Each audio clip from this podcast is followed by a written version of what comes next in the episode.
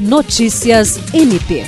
O Ministério Público do Estado do Acre realizou reunião com representantes das instituições parceiras da 95ª edição do projeto MP na Comunidade, que acontecerá no município de Tarauacá no dia 5 de novembro.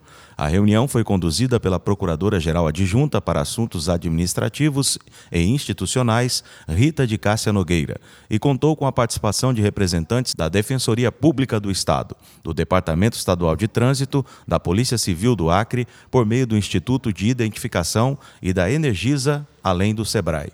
Na ocasião, os participantes puderam tirar dúvidas e definir os últimos detalhes sobre a logística do evento, que levará à população serviços como orientação jurídica, emissão da nova carteira de identidade nacional, serviços oferecidos pelo Detran, pelo Sebrae, Energisa, além de palestras e outros serviços oferecidos em parceria com a Prefeitura de Tarauacá, a serem definidos e divulgados posteriormente.